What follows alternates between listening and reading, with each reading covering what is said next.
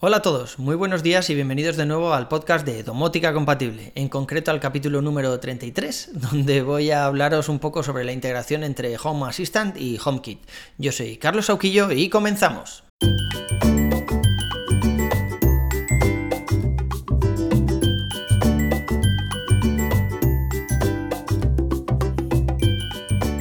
En los últimos días, en el servidor de Discord, por Twitter y tal, me habéis preguntado si. a ver, ¿qué me, qué me pasaba con Home Assistant? Si iba a abandonar definitivamente casa y HomeKit, el ecosistema de HomeKit, para quedarme con Home Assistant, tenerlo todo integrado ahí y demás, ¿no? Me habéis dicho poco menos que hereje.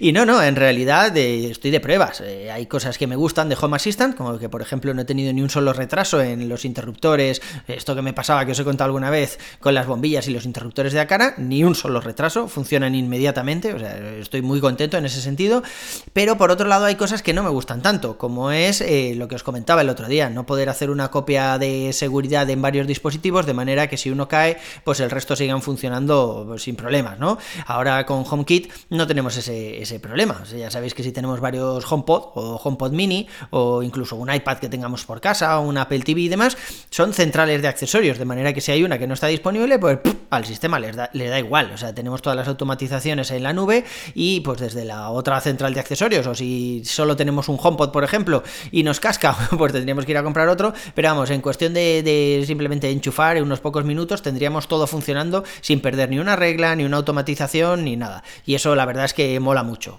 Home Assistant de momento no lo tiene. Hay algunos compañeros que me habéis dado ahí ciertas ideas, que si un clúster, que si tenga una API para algunas cosas, otra API para otras cosas. Eh, de hecho, tengo por ahí una compra en ciernes de un nuevo dispositivo que espero que, me haga, pues eso, las mismas funciones que la API, pero de una forma un poco más robusta. Pero hoy lo que quería contaros es que no voy a renunciar a un ecosistema por completo para pasarme al otro, ni muchísimo menos. De hecho, hay una integración, que era de lo que quería hablaros hoy, que nos convierte todo lo que tenemos en Home Assistant lo mete dentro de casa a través de, HomeKit, ¿no? Lo que hace es instalar eh, Home Assistant como si fuese un nuevo bridge, o sea, tenemos el típico código QR que utilizamos con los bridges de Akara o de Hue y demás para añadirlo dentro de casa y a partir de ahí, pues todos los dispositivos que tengamos conectados con Home Assistant se verán integrados dentro de la aplicación de casa. La verdad es que está bastante chulo. La integración ya está incluida dentro de Home Assistant.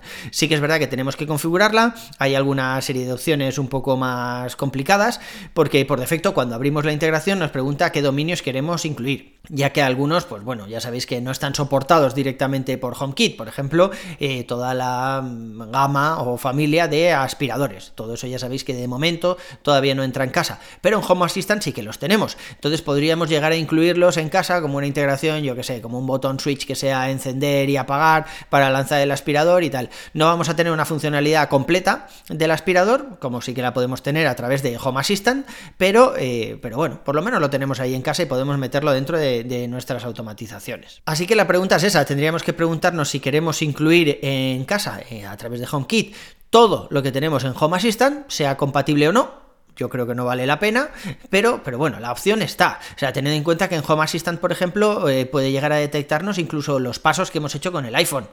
o sea, es, bueno, es información que podemos integrar para alguna movida, no te digo yo que no, para mostrar alguna gráfica, pero ¿qué funcionalidad tiene eso dentro de casa? O sea, no hay ninguna integración que podamos hacer, ninguna automatización que nos sirva para nada. Entonces ya os digo, yo hay muchas cosas que, no tengo integradas. Otra cosa, por ejemplo, son, eh, bueno, os lo comenté el otro día, que en Home Assistant vemos algunas funcionalidades a bajo nivel de los dispositivos que en casa no las veíamos. El sensor de apertura de puerta o ventana de Akara, que ya os he hablado alguna vez de ellos aquí en el, en el podcast, que es un sensor de, apertura de puerta de 12 euros, que simplemente nos hace eso, la puerta está abierta, la puerta está cerrada.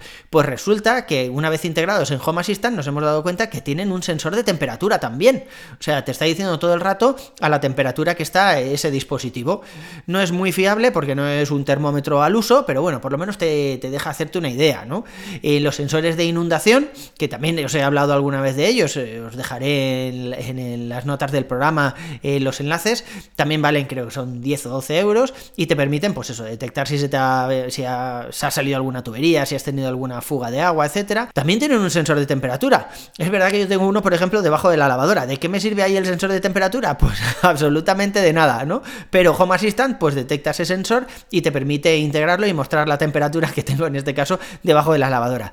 ¿Quiero eso para algo en HomeKit? Pues seguramente no, porque en realidad no hago ninguna automatización de cuando la temperatura de debajo de la lavadora baje de X grados me enciendes la caldera. No tiene mucho sentido, ¿verdad?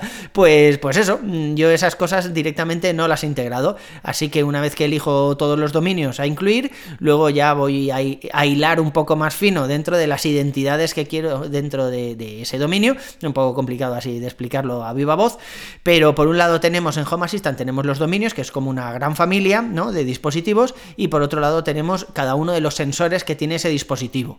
Y podemos clicar, pues ya te digo, o sea, podríamos tener un dominio que fuera el sensor de apertura de puerta y dentro de ese dominio, pues varias identidades, una para lo que es el sensor en sí y otra para lo que es la temperatura, e integrar únicamente pues la, la del sensor. Yo recomiendo empezar poco a poco, o sea, si tenéis por ahí una pi, le vais a poner Home Assistant, no queréis renunciar a casa, bueno, pues ya sabéis que esta es la solución, eh, simplemente pues coger eso, eh, coger el, plugin, la integración que hay de HomeKit y configurarlo todo a través de eso, a través de ese plugin, y esto nos va a dar pues cierta flexibilidad. Por un lado podremos tener eh, automatizaciones en Home Assistant y por otro lado pues en casa de toda la vida, ¿no?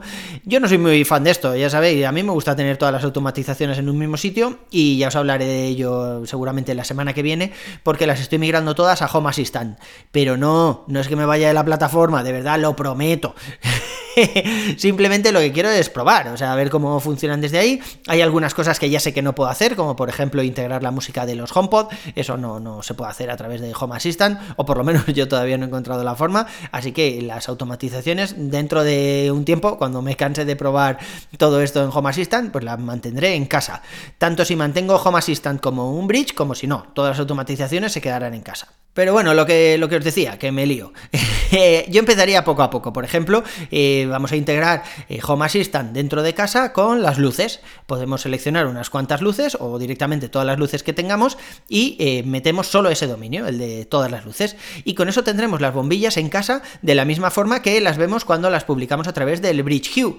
Tened en cuenta eso, que Home Assistant va a hacer de Bridge igual que el de cara, igual que el de Hue, exactamente igual, no hay ninguna diferencia, ningún retraso lo único que nos sale ahí un mensajito como que no es uno de los bridge certificados para trabajar con HomeKit, pero bueno, es lo mismo que nos sale con los Shelly cuando los hemos flasheado, así que no hace falta alarmarse. Además, lo bueno de, integrar así las bombillas, por ejemplo, es que las tendremos en los dos sitios y, no importa dónde creemos la automatización, la podemos crear en un sitio, la podemos crear en otro, eh, podemos encenderla desde Home Assistant, pero apagarla a través de una automatización de HomeKit, lo que queramos. Tenemos, la verdad es que tenemos ahí eh, todas las funcionalidades completas, incluso cambiar el brillo, la tonalidad, etcétera, todo, no perdemos ninguna con esta integración y nos permite, pues eso, verlo desde una aplicación con la que estamos más familiarizados. Otra cosa guay e interesante que tiene esta integración es que puedes crear varios bridge virtuales, de manera que tú, bueno, pues vas generando distintos códigos QR y puedes tener un bridge, por ejemplo, para las luces, otro bridge para la alarma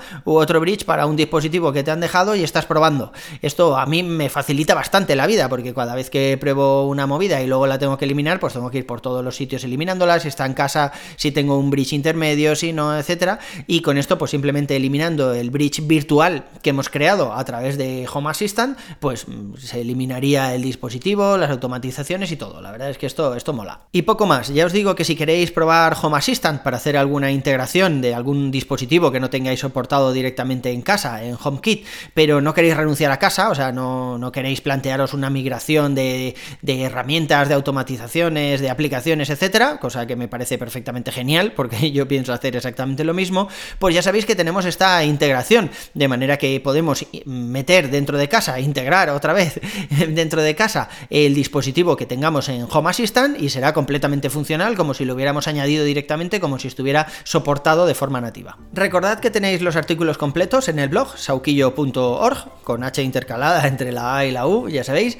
Invitaros también al servidor de Discord, donde veréis cómo cubrir alguna necesidad que en realidad no, no tenéis, o os, incitaremos a gastar dinero, como me pasa a mí cada 2x3. A mí me podéis seguir en Twitter como Cesauki o poneros en contacto conmigo a través del formulario del blog. Un abrazo y hasta el siguiente capítulo.